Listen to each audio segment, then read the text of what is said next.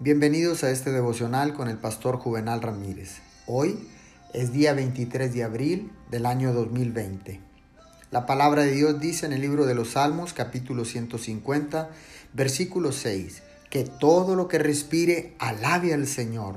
Aleluya, alabado sea el Señor. El corazón debe tener en él la gracia de la oración para entonar cánticos de alabanza al Señor. El cántico espiritual no solamente depende del don y el talento que Dios nos ha dado, sino también de la gracia de Dios en nuestro corazón. La presencia de Dios inspira el canto y desde el corazón entonamos cánticos de alabanza y de adoración a Dios.